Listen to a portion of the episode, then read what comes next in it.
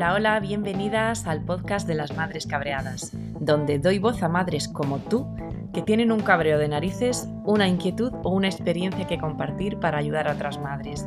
Soy María Sánchez, madre veterana de tres y experta en cabreos en las diferentes etapas de la maternidad. Ahora estoy en la adolescencia y he recorrido mucho para llegar a la conclusión de que los cabreos compartidos con humor y un punto de ironía se pasan más rápido. Llevo 10 años poniéndolo en práctica con otras 25.000 madres. Si quieres conocerlas, quédate.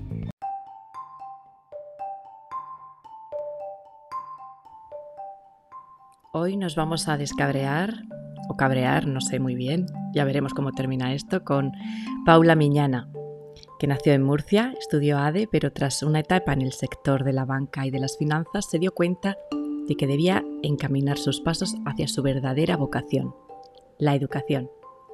Al nacer su primera hija y tras una experiencia desagradable con el recibimiento de su embarazo en su empresa, decidió iniciar sus estudios de Magisterio de Educación Primaria, que complementó con las especialidades de inglés y audición y lenguaje. En las últimas oposiciones ha obtenido la plaza por la especialidad de primaria. Es madre de tres hijos, de 12, 10 y 8 años y autora de dos novelas publicadas por la editorial Espasa. Atención, tomen nota. Nosotros en singular se dice tú y yo y, si sentara la cabeza, pensaría con el culo.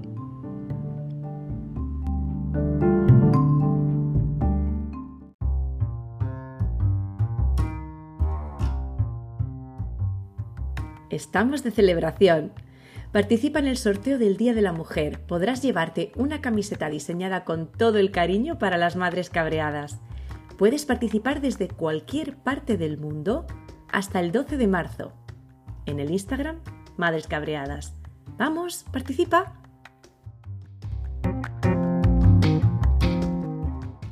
Cuéntame eh, cómo es esto de preparar una oposición, y con tres niños y bueno, y aparte escribir novelas a la vez. ¿Cómo haces esto? ¿Qué magia haces?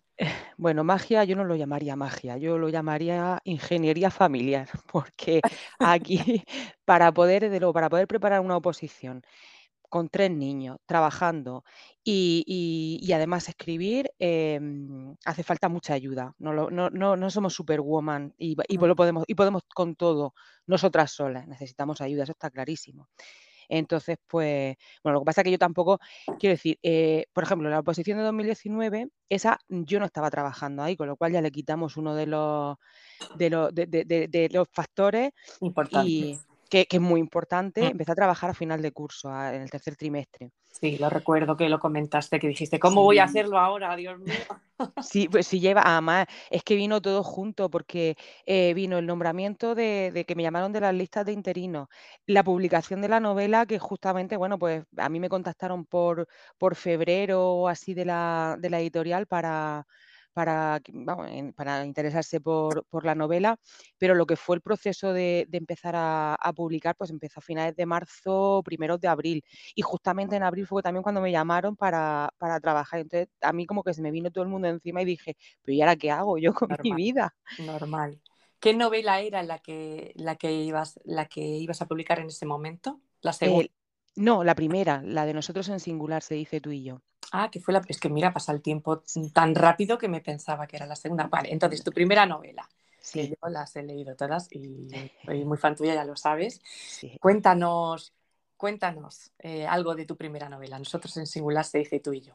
Mira, esa novela nació un poco de, pues, de las inquietudes de, querer contar eh, historias de, de gente de, mi alrededor. No la historia concreta, sino retazos de, de, historias, de vivencias propias también, porque también hay vivencias propias en esa, en esa novela.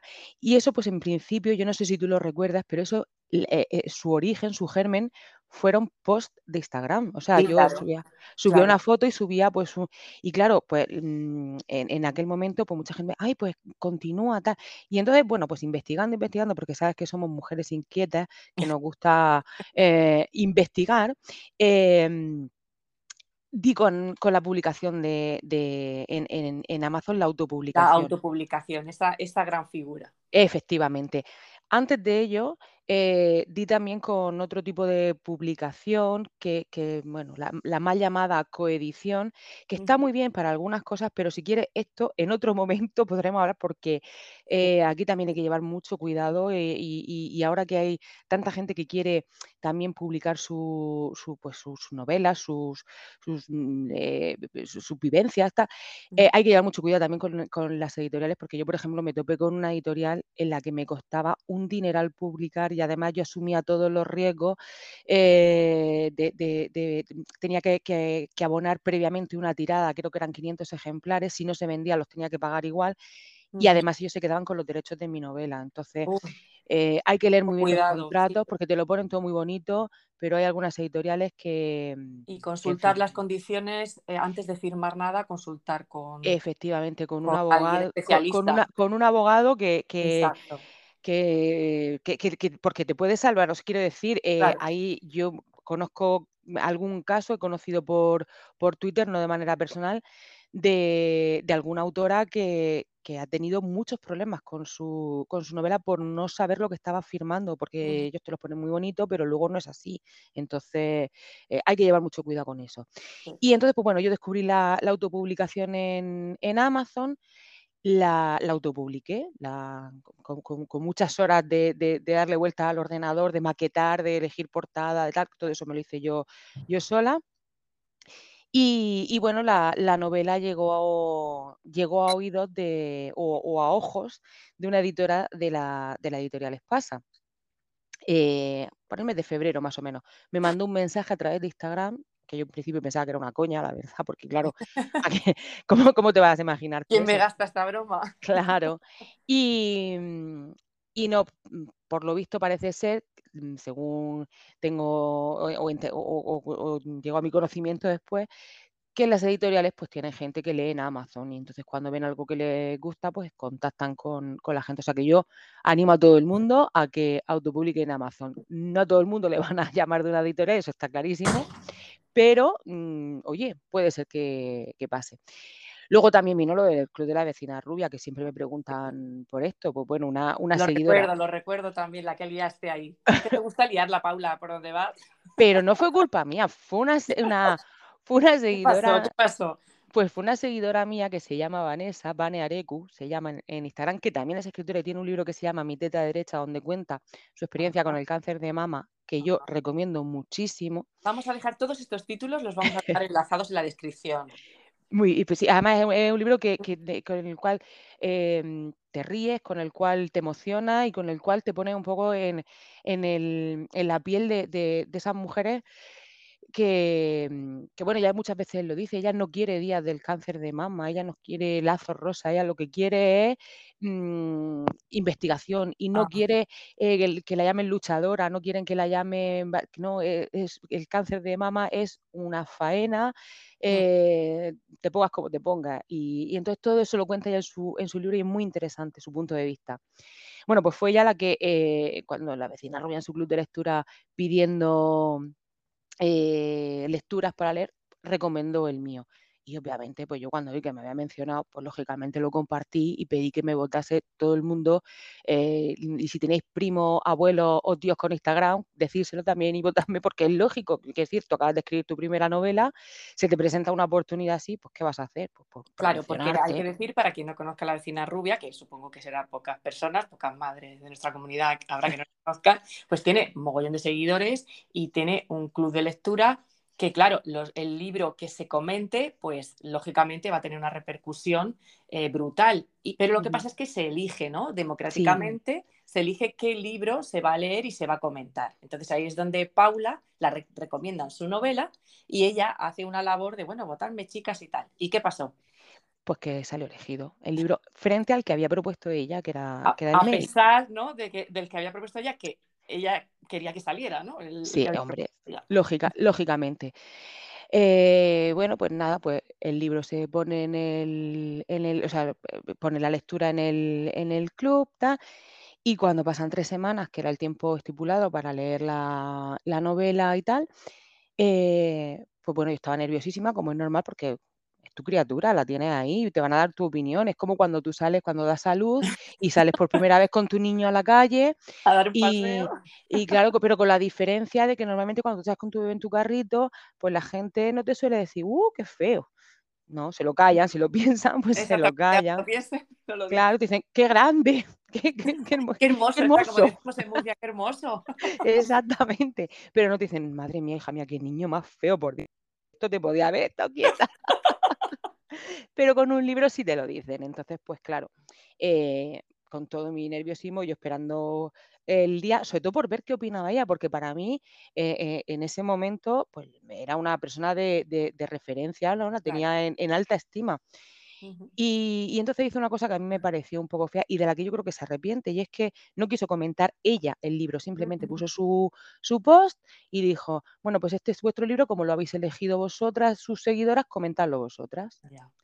Entonces, no sé, a mí me parece un poco feo, porque si tú has ace- un, un- chasco, ¿no? Claro, me llevé un poco de chasco por ella porque me interesaba realmente su opinión. Claro. Entonces, pues, pero bueno, yo creo que después, ahora que ella eh, ha escrito también una, una novela y se enfrenta a críticas buenas, a críticas malas, se enfrenta a que la, porque se ha quejado también de que en algunos sitios la han ninguneado y tal. Yo Mm. creo que, que yo creo que, que si se acuerda ella de aquel episodio, yo creo que se arrepentirá porque se habrá puesto en la piel de, de estar en el otro lado. Es que muchas veces no, nos falta empatía ¿eh? y con simplemente el ejercicio de ponerte en la piel de la otra persona, pues, pues te cambia totalmente la visión y, y a veces nos, nos falta eso, ¿no? Ponernos Sí. un poco en la piel del otro. Pero a todo, ¿eh? A mí también, o sea, que no es, no es, sí, no se lo echo, no se lo echo en cara, eh, mm, no, porque a mí me, puede- me puede pasar igual, De ¿entiendes? todas O sea, maneras, a ti que- te sirvió de trampolín, ¿verdad? Sí, bueno, yo ya tenía previamente a, a esa, a esa, porque mucha gente dice, bueno, pero te- la vecina rubia fue la que. No, yo ya tenía previamente firmada a- un precontrato con Espasa para una novela posterior,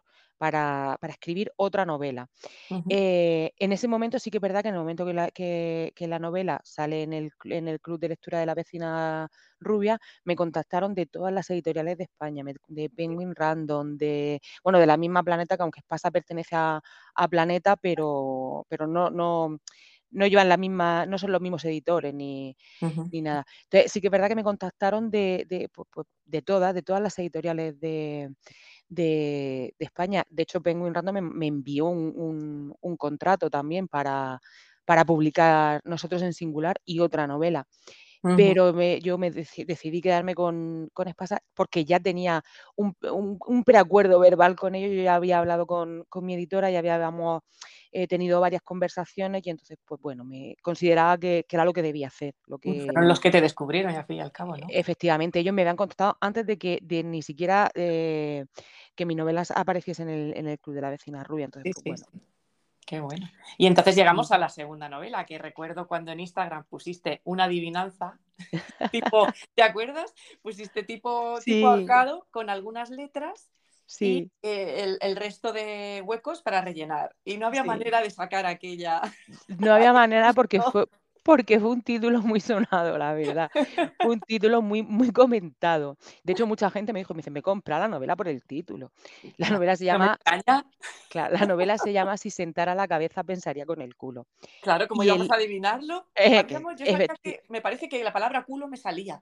Pero digo, ¿y cómo es esto de culo? Digo, ¿y dónde encajo yo esto? ¿Y cómo se va a llamar una novela algo de culo? Sí, sí, sí, porque además fue, además fue muy gracioso porque, eh, bueno, la, la, eh, la segunda novela, pues, si la protagonista de mi primera novela era una chica de apenas 30 años, la de la segunda se acercaba más a los 40, con lo cual ya la- no es que fuera más seria, porque no es que sea más seria, tú sabes, además tú conoces mi Mm. sentido del humor y tú sabes que yo, aunque te esté contando una desgracia enorme, tengo que ponerle mi sentido del humor porque, porque bastante ácido, además.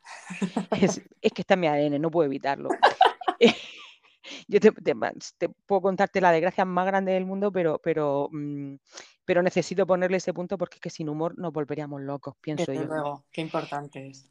Y, y entonces, pues sí que era una, una, una chica ya más mayor, una protagonista más mayor, una mujer ya cerca de la cuarentena, eh, bueno, de la cuarentena, de los 40 años, porque la cuarentena no vamos a mencionar esa Es palabra, por favor, que esa no, esa prohibida, palabra, bórrala, esa palabra, ponle un pitido encima. Pero, y, pero, eh, y, y claro, yo quería un título como, como un poquito más que denotase esa seriedad, esa madurez, esa... Entonces, pues, bueno, yo tenía varios títulos eh, en, en, mente y un día comentándolo con, la, con, mi editora, cuando ya estábamos al final del proceso, ya estaba todo el, borrador de la novela entregado, ya estaba, bueno, estábamos buscando títulos. Eh, yo le propuse pues varios que, que tenía y ninguno le cuadraba. Me decía, es que no, es que no, ese título no, no me dice nada, no me, no me resume el espíritu de la novela. Y entonces, pues, bueno, hicimos una lluvia de, ideas, además venía yo de trabajar, iba en el coche, eh, íbamos hablando por el, por el móvil. Mm, y, me decía, dice, yo es que quiero algo que me resuma eh, eso, el espíritu de la novela, el, el, el esa, pues, pues tengo, hay, porque claro, en esa novela, pues es una, una, la protagonista es una mujer de casi 40 años que, que, no busca nada en la vida porque ya lo tiene, todo lo que ella quería tener, es decir, su independencia, su trabajo, su grupo de amigos, ya lo tiene, el amor no es una prioridad para ella, como parece que en todas las novelas dirigidas a mujeres, parece que es que eh, el amor tiene que ser el eje central, y si no, si no hay amor, eh, no hay novela. y, mm, pero ella no, no, no, lo busca porque es feliz como, como está. Y si aparece alguien que, que, que, que, un amor, entre comillas, en su vida, pues tiene que ser para sumarle, no para restarle nada de lo que ella tenga. Claro que esta mujer pertenece a una familia muy tradicional, muy, muy, muy tradicional, con hermanos eh, mayores y menores que ella, ya casados y con cuatro o cinco hijos cada uno, con unos padres muy tradicionales. Y, no encaja. Y no encaja. Entonces, pues claro, mm, la constante en su vida desde los veintitantos años que terminó la carrera es ¿y cuándo vas a sentar la cabeza? Entonces, claro, em, ella dice, pero vamos, que sentar la cabeza, ¿dónde? Si yo mi cabeza ya la tengo sentada, ¿qué, qué más cambio? Tengo un trabajo estable, tengo independencia económica, no necesito nada de nadie, ¿qué más queréis de mí? Entonces, pues todo eso, todo eso que, queríamos transmitir en, la, en la novela era lo que mi editora quería que el título, sin revelar nada de lo que es el argumento, transmitiera. Y entonces, en, en toda esa conversación, eh, me salió y te digo, pues mira, hija, digo, como no quieras que le pongamos y sentar a la cabeza, pensaría con el culo, pues yo ya no sé qué quieres que hagamos. Y entonces se quedó callada, se hizo un silencio, pensaba que la llamada, sabía que me había colgado. Yo pensaba, Dios, esta mujer me ha colgado directamente. me ha echado, me ha despedido. y entonces me dice, sí, sí, sí, ese es el título. Y yo le decía, Miriam, no, por Dios, ¿cómo va a ser ese título? ¿Cómo vamos a poner culo en una portada de un libro? Y entonces me dijo una cosa, dice, mira, dice, eh, en esta editorial hemos titulado una novela no culpes al karma de lo que te pasa por gilipollas. y hemos titulado también una novela, Te dejo es jódete al revés. Tu título es completo y absolutamente inocente. y entonces, pues con ese título se quedó. Pues Así que, de, una broma, fíjate las cosas, cómo, van surgiendo las cosas en la vida. Sí, sí, sí, me encanta. y bueno, y entonces, ¿y la tercera qué? La tercera está de momento en, eh, el horno, porque claro, ¿qué pasa? La segunda novela se publicó en plena pandemia, se publicó en julio de 2020. Estaba prevista, fíjate, para abril de 2020. Pero claro, todos sabemos lo que ocurrió en esa época, entonces pues se tuvo que, se paralizó todo, y entonces se reprogramaron para, em, para, bueno, para, ir sacando lo que se pensaba sacar en abril, pues a partir ya de mayo, junio, que fue cuando retomamos un poco la actividad, eh, pues se fueron reprogramando todos los lanzamientos. Eh, entonces, claro, ¿qué pasó? Que para 2021 también todo lo que había previsto, todo se, movió. Y, y, claro, yo en 2021 aparte de todos los lanzamientos editoriales, lo que también se movió fue mi oposición. Entonces yo 2021 necesitaba eh, tomármelo para estudiar. Necesitaba estudiar, necesitaba centrarme en, porque ya sí que estaba trabajando, ya, ya sí que, estaba trabajando por las mañanas, bueno, por las mañanas y por las tardes en, el, colegio y necesitaba eh, tiempo para estudiar. Entonces, pues bueno, dejé ahí aparcado un poco, pero ya este verano he vuelto a, a retomar una idea que tenía y a ver si durante este curso podemos, podemos avanzar algo. Estamos deseando, deseando ya y poder leerla. Yo, yo también porque, porque me bullen las ideas, me despierto por la noche, tengo, fíjate, tengo el móvil en, la mesilla y a veces por la noche en las notas del móvil, me le, para, no, encender la luz y hacerlo a, mano, en las notas del móvil cuando se me ocurre algo lo apunto porque es verdad, me bullen las ideas en la cabeza. Qué bueno, qué bueno, pues te tendremos por aquí también en este podcast para que cuando, cuando la publiques. Bueno, y hablando de tú sabes, tú, sabes, tú sabes que yo contigo al fin del mundo. Lo sé, es mutuo, es mutuo. Qué bueno, pues cuéntame, quería yo hablar contigo también, eh, porque bueno, tú tienes eh, varias vocaciones. Vocación de madre, la primera. Esa es la primera. Eso, eso me consta y, lo sé. Eh, vocación de, escritora, que ya nos lo has contado, y vocación de maestra, porque yo creo que tú eres una maestra vocacional, ¿verdad? Total y absoluta y plenamente. Tardía, no, no la vocación, sino la, formación. La oportunidad de, ejercerlo, ¿no? Efectivamente, pero, pero sí, yo, yo, yo, yo estudié administración de empresas cuando, cuando acabé. Fíjate. O sea, que fíjate. Pero bueno, hay que entender también, hay que poner en contexto. Yo acabé con el 96. Uh qué antiguo queda esto, por favor. COU, para quien no lo sepa, segundo de bachiller para los millennials. Yo también soy de COU y la EGB. Y ahora hablaremos de, los. Ahora hablaremos. Ahora hablaremos. Y, entonces, pues claro, en el 96, boom de la, toda la burbuja inmobiliaria, la burbuja hinchándose. Aquí atábamos los perros con longaniza. Esto era, bueno, esto era la, e, España era mm, el paraíso. Entonces, mm. ¿qué ocurre? Todo el mundo se iba a estudiar Derecho Económica, Derecho Económica. Yo quería estudiar magisterio, pero en donde únicamente había crisis en ese momento era precisamente en educación. Muchos años de oposiciones sin salir, posiciones que salían muy vamos, poquísimas plazas. Y entonces, pues bueno, lo que pasa, hablas con, hablé hablando con mis padres, pues nada, tú una carrera que tenga algo más de salida, porque tú querrás después trabajar y no sé cuánto. Salida, la salida, la famosa salida. Que esto daría para, para una, pero para una serie de podcast. o, varios. O varios, Y, y luego, pues también las amigas. pues una se iba a estudiar Derecho, otra eh, tres o cuatro eh, Administración de Empresas, eh, empresariales, económicas y tal. Y entonces, pues yo me decidí por Administración de Empresas. Hice la carrera, terminé, empecé a trabajar, estuve en banca, estuve en, una, en la empresa privada. Pero eh, aquí que, bueno, me casé, me quedé embarazada de mi primera hija y cuando me quedé embarazada de mi primera hija, apenas 15 días después me llegó la carta de despido casualmente, casualidades de la vida. Eh, la primera vez yo, que esto, le así con ironía. Sí, sí, esto lo, supongo que es la primera vez que te lo cuentan, no, no lo he oído nunca. ¿Qué ocurre? Yo denuncié a la empresa, eh, denuncié a la empresa porque eh, lo consideraba una obligación moral porque es que ellos sabían perfectamente que estaba embarazada y yo sabía que me despedían por estar embarazada.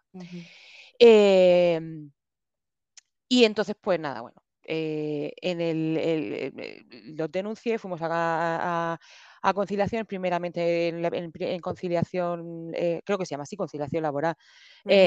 no quisieron readmitirme, pero antes de llegar, a, de llegar a juicio sí que me, que, me remitieron y me reincorporé a la empresa embarazada de cuatro meses.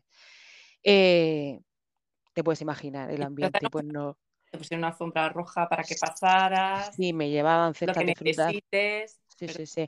Mira, solamente decirte una cosa, yo me encargaba, yo trabajaba en el departamento de, de contabilidad eh, cuando yo llegué me habían puesto un ordenador de los que tenían todavía el disquete, ¿te acuerdas de los disquetes grandes? No los pequeños de 3 pulgadas y media, no, los flexibles. Que eso, es, eso, es, eso, es antiguo, pero vamos. Fíjate. Pues, pues me habían cambiado el ordenador y me habían puesto uno de esos, entonces te puedes imaginar el, ambiente. Y aproximadamente pues, unos tres meses después mm, la situación se volvió insostenible. Y yo empecé a encontrarme muy mal físicamente también, no, no solamente anímicamente, que anímicamente ya lo estaba, eh, físicamente también. Y me y, bueno, pues me, me, dieron la, la baja porque en una en una de ellas me, tuve que ir de la empresa a urgencias con un ataque de ansiedad, pero con contracciones también. Entonces, pues ahí ya la cosa se, puso seria. Se puso seria. Entonces, pues bueno, en el tiempo en el que estuve, tanto de baja previamente al, embarazo como de permiso de, maternidad, yo tuve tiempo de reflexionar, tuve tiempo de pensar, tuve tiempo de pensar si me compensaba realmente eh, todo lo que, lo, que me, lo que me iba a venir eh, posteriormente y decidí que no. Entonces, cuando terminó mi permiso de maternidad, decidí no, reincorporarme al, al, trabajo. Eh, yo me reincorporaba en, diciembre. Eh, en septiembre ya me había matriculado de, magisterio. Y, entonces, pues bueno, yo en el momento en que empecé a ir a la, facultad, lo vi claro, ¿sabes?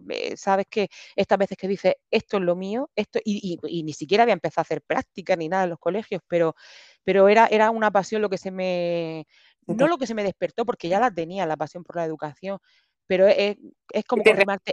¿no? En, lo que tú siempre habías.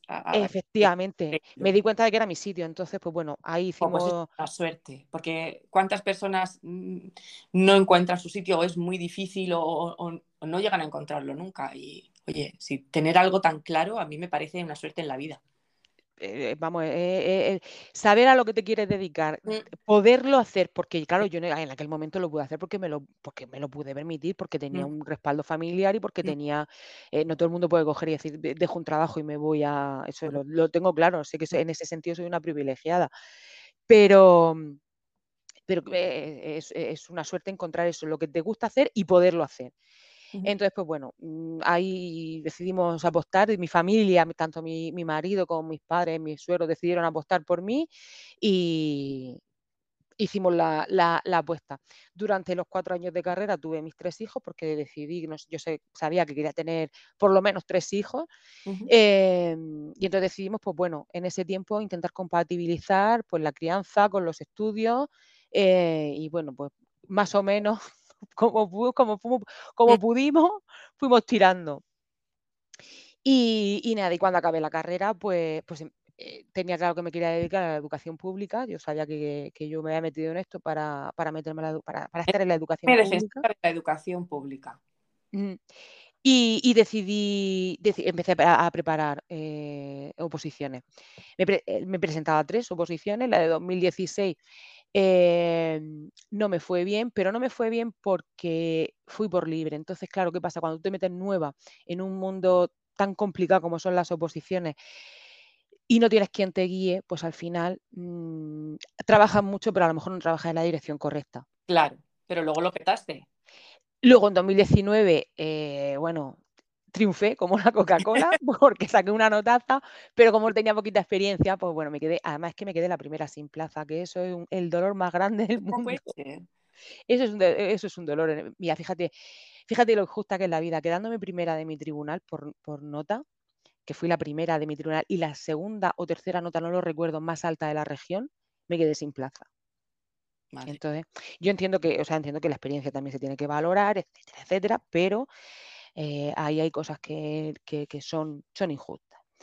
Y nada, y este año 2022, pues mm, ha sido mi, año. Este año sí he sacado la plaza. A la tercera va la vencida. A la tercera va la vencida y, nada, pues culminando, pues eso, una aventura que empezó en el año 2010, una aventura de, 12 años y ahora empieza la, la, siguiente aventura, que pues trabajar ya que ya estaba trabajando, pero ya con mi, con mi plaza.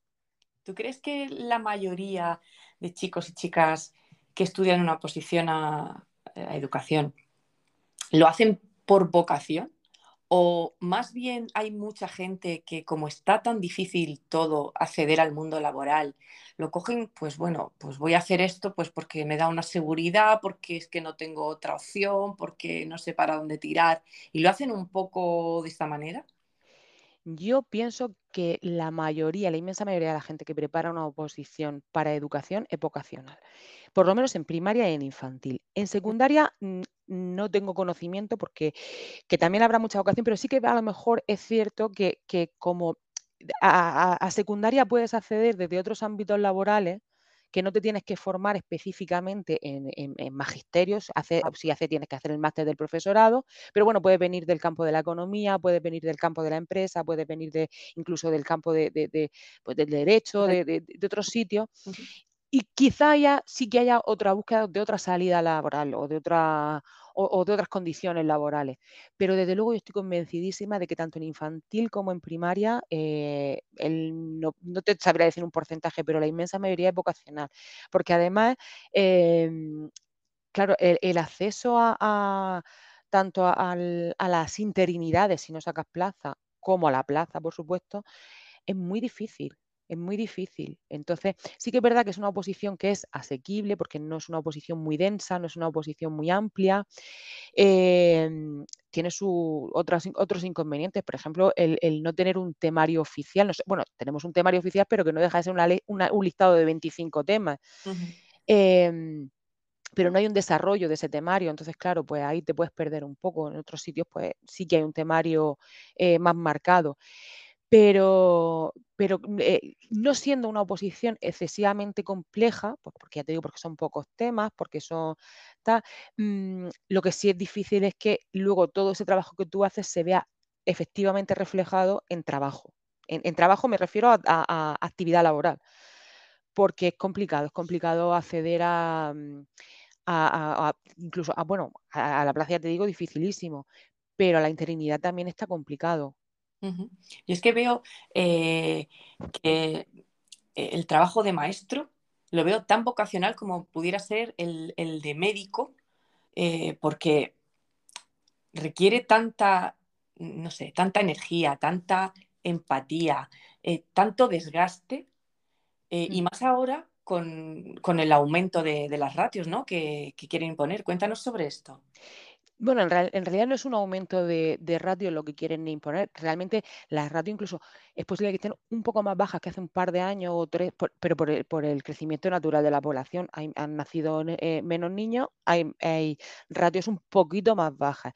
Lo que se reclama o lo que, o, lo que pedimos desde los colectivos docentes es que nos bajen más las ratios, que, que porque ahora mismo las ratios están en, torno a 25 27 alumnos. El máximo son 25, pero bueno, eh, se puede llegar hasta 27 alumnos en determinadas eh, circunstancias. Pero, pero lo, que, lo que se reclama desde, los colectivos docentes, bueno, y desde, eh, la pandemia, lo, porque, porque vivimos la experiencia de, al año siguiente de la pandemia, de sin ser una bajada de ratio, porque lo que se hizo en la, en la pandemia con la semipresencialidad que, que se lleva a cabo aquí en Murcia no fue una bajada de ratio, sino fue una reducción del aforo, que, eh, que, que es muy distinto. Mm, entonces, mucha gente dice, no, es que después de la pandemia sí que os bajaron las ratios. No, las ratios, nosotros seguíamos teniendo el mismo número de alumnos. Lo que pasa es que no todos a la vez. Efectivamente, lo que se redujo fue el, el aforo en clase. Mm. Eh, pero sí que pudimos comprobar que, que, cosas que ya sabíamos, porque es que ya eso ya lo sabemos, que con menos alumnos trabajamos y damos una, enseñanza de mayor calidad. Y eso es así, digan los expertos estos que, que salen ahora, ¿sabes? Y dicen, no, expertos dicen que la baja... Bueno, ¿quiénes son esos expertos? ¿Cómo se llaman? Formación de esos expertos, currículum de esos expertos. Y sobre todo experiencia, porque a mí, de verdad, esta gente que, que escribe mucho, que son muy pedagogos, que todo lo saben y a lo mejor no han dado clase nunca y no tienen la experiencia del pie de calle de estar con los alumnos año tras año, yo mm, no sé, no creo que, deberían ser los que decidieran estas cosas. Los maestros de toda la vida, los maestros que llevan trabajando mucho tiempo, son los que tienen que decir, tienen que, preguntaros a vosotros eh, por estas cosas. Antes de hacer una ley, yo creo que la, la ley ya la deberíais hacer vosotros.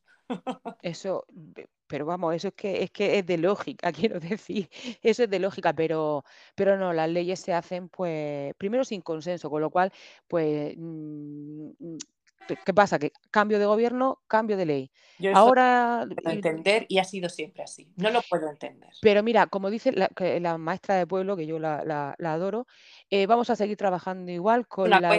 Lo sé, padre me da igual la ley que haya porque yo voy a seguir trabajando igual. Lo que me va a cambiar va a ser la burocracia, lo que me va a cambiar va a ser el, papeleo que tengo que hacer después.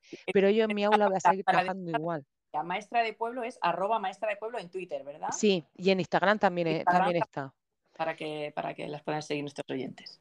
Entonces, pues, pues, pues eso. Eh, eh, mm, esto de estar cambiando cada dos por tres las leyes educativas y además con, con... y luego es que pasa que como no hay una mm, eh, los medios de comunicación tampoco se informan, quiero decir, yo he, visto en los medios de comunicación, yo he visto cada cosa que dices tú, mm, pero por favor, tanto os cuesta levantar un teléfono y llamar, ya no te digo al ministerio, no, llama a un maestro que conoce a alguno, seguro, hijo mío, llámale y pregúntale antes de, escribir esto. Yo he visto, por ejemplo, ahora con, la nueva ley educativa, que si eh, se va a empezar a trabajar por competencias por competencia llevamos trabajando, mm, yo no lo sé, los años, mucho, muchos, 15 años, no lo sé, muchísimos años después. No sé decirte cuánto tiempo porque son muchos. Entonces no es algo nuevo que se vaya a empezar a, implantar ahora. Eso es una cosa con la que se lleva trabajando mm, pues, yo que sé, muchos años. Además que es que es una cosa que es una recomendación del Parlamento Europeo, que no es una cosa que se haya inventado aquí, es que todos los, todos los, Estados miembros de la Unión Europea en sus sistemas educativos trabajan por competencias. Se trabaja para conseguir una serie de competencias. La, educación está encaminada pues, a, obtener competencia digital, competencia matemática, eh, competencia social, todo eso, porque al final es lo que vale. Lo que vale no es que tú sepas situar cuatro ríos en un mapa, sino que tenga otro tipo de, o, que sepas qué hacer con ese conocimiento.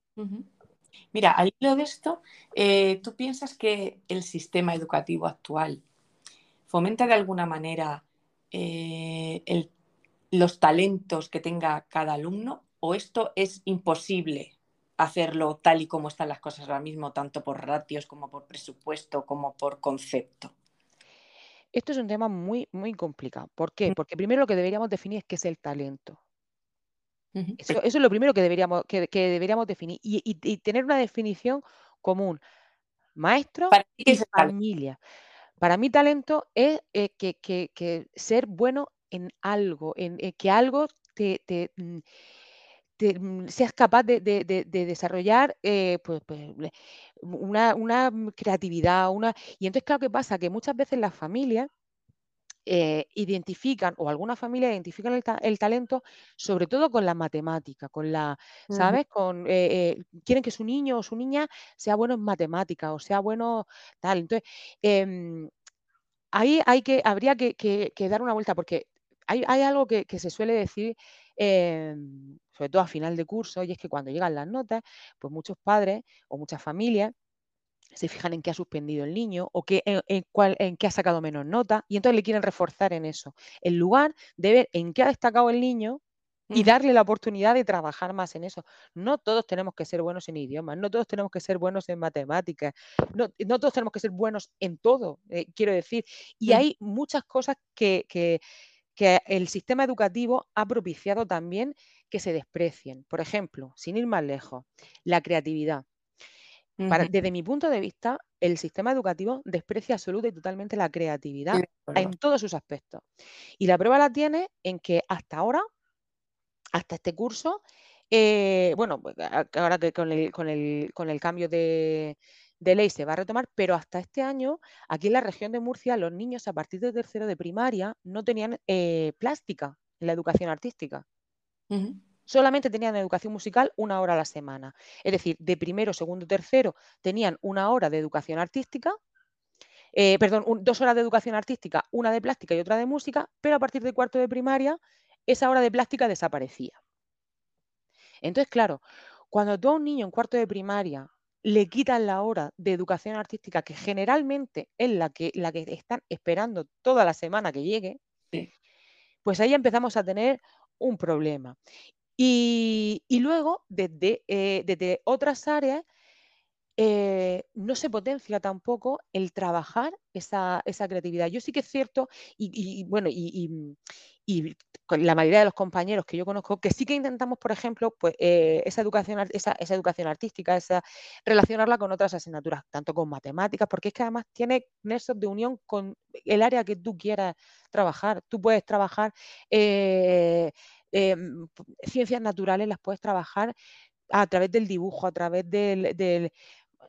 el, dibujo en la botánica, por ejemplo, es, imprescindible. Claro.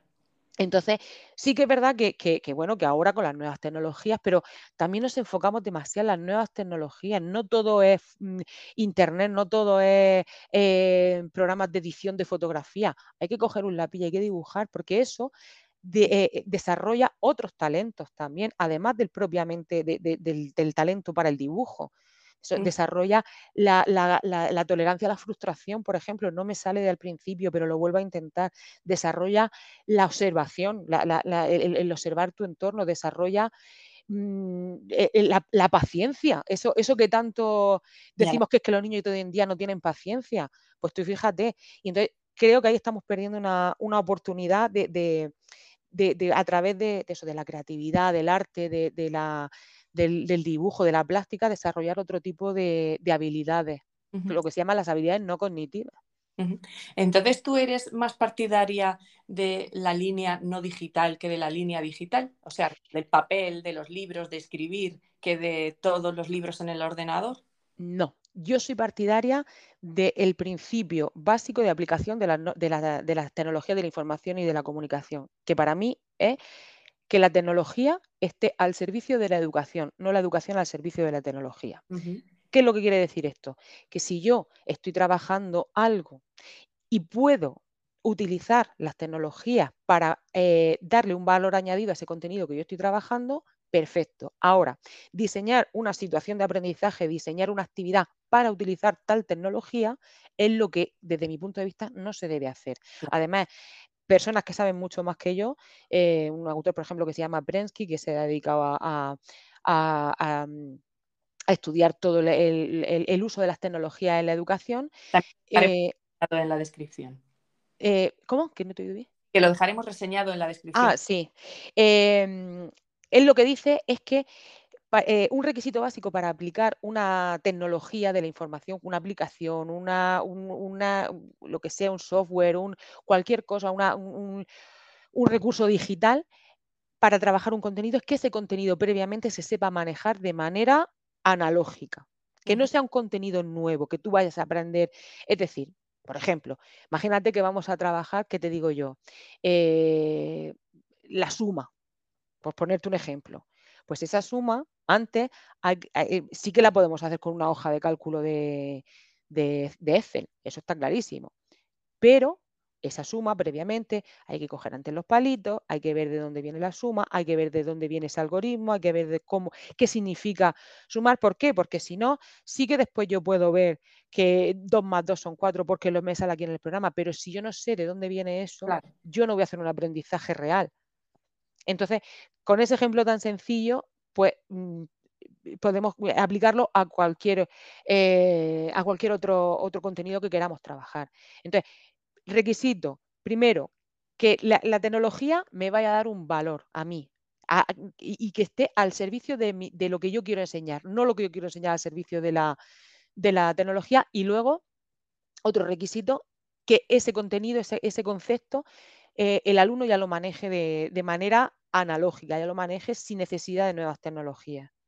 Entonces, no es que yo prefiera lo, lo, analógico a lo digital, sino yo defiendo una, un equilibrio, un, equilibrio que porque hemos pasado, hemos hecho la ley del péndulo, de un extremo a otro. Hemos pasado de, copiar el enunciado de los libros, mm, ¿sabes? Y de la copia, de me voy a portar bien, como aquel que dice, a, que parece que ahora eh, el, decirle a los niños que escriban a mano es poco menos que, no sé, una tortura china. Entonces, eh, yo pienso que, ni una cosa ni la otra.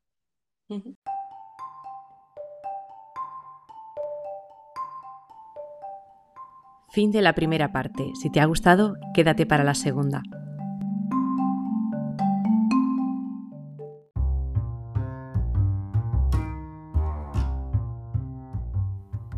Estamos de celebración. Participa en el sorteo del Día de la Mujer. Podrás llevarte una camiseta diseñada con todo el cariño para las madres cabreadas. Puedes participar desde cualquier parte del mundo hasta el 12 de marzo. En el Instagram, Madres Cabreadas. Vamos, participa.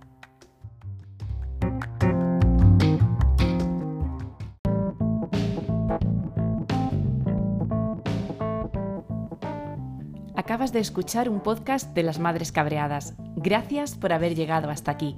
Te dejo todas las recomendaciones que te hemos hecho en este episodio reseñadas en el blog madrescabreadas.com. Si te ha gustado, puedes ayudarme a seguir con este proyecto compartiendo este episodio. También me puedes seguir en Spotify para no perderte los siguientes. Y si eres de las que todavía les gusta leer blogs, puedes visitar madrescabreadas.com. Sí, soy una de esas blogueras de la antigua escuela. Te espero.